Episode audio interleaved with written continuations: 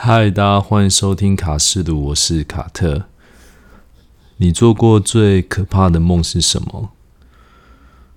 我昨天晚上大概睡到半夜的时候，梦到一个蛮可怕的梦。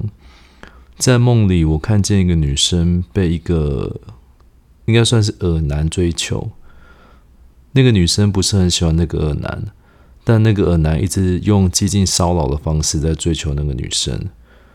结果，在一个不小心的情况之下，那个女的失手杀了那个恶男。正当那个女生觉得惊慌失措的时候，女生的爸爸出现了，并且抱着一具尸体，说这个是恶男杀害的女生，而且是从恶男的家里找到的。当下我也不晓得为什么，就突然觉得毛骨悚然。又或者我是站在那个女生的立场想，其实刚上台北的时候，记得前两三年的时候，我曾经有梦到一次，好像是自己无意间失手杀了什么人，然后把他的尸体藏在一个我自己都不晓得是哪里的地方，但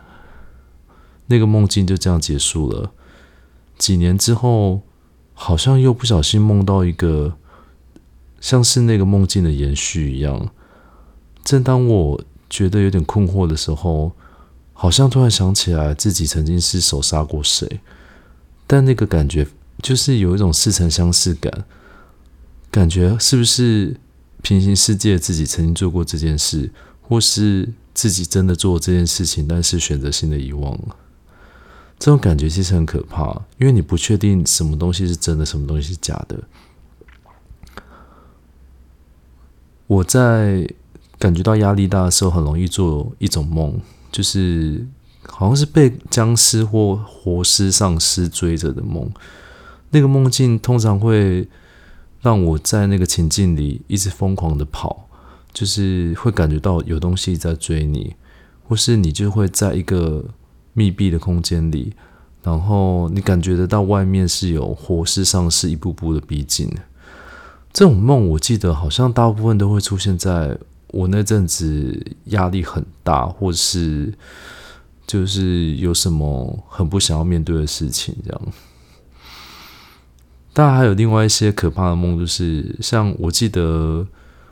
我好像一直到退伍过了很好几年之后，还是很容易会梦到。